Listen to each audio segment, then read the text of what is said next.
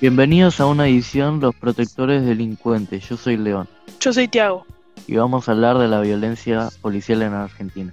Primero, cabe aclarar qué son las fuerzas policiales.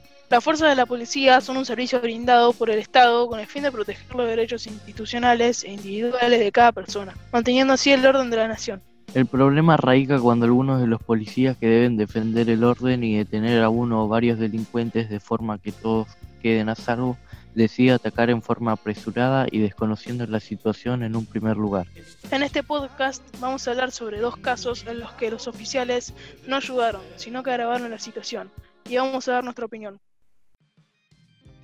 El 17 de septiembre de 1999, tres ladrones entraron al Banco Nación de Ramallo para robar un tesoro.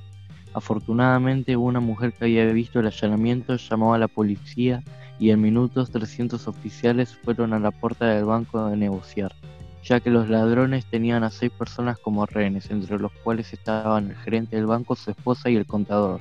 Luego de varias negociaciones con los criminales, la policía logró que tres rehenes fueran liberados. Pero durante otro intento para hacer un acuerdo de rehenes, los criminales intentaron escapar del banco con los secuestrados. Pero muy poco después de arrancar, policías arremetieron con 700 balas al auto de los ladrones. Lo que no sabían era que los rehenes estaban con ellos. Resultado en que al final eh, dos de los tres rehenes restantes fueron asesinados, al igual que todos los criminales.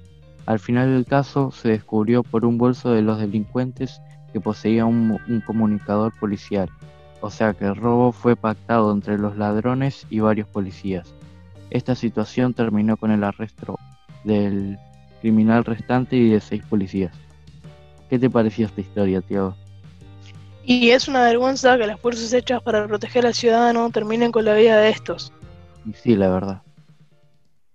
Bueno, yo tengo otra historia de violencia policial, una más reciente, para que se sepa que las cosas no cambiaron mucho. El 15 de mayo de 2020, no sé si es necesario aclarar que fue durante la cuarentena, Luis Espinosa estaba haciendo una carrera de caballos ilegal con su hermano Juan. Y cuando la policía llegó al predio de la competencia, forcejearon a Juan haciendo que Luis intentara escapar, pero los oficiales le dispararon en la espalda. Aunque la cosa no acaba allí, ya que luego los uniformados llevaron el cuerpo a su comisaría, y lo escondieron arrojándolo de un barranco.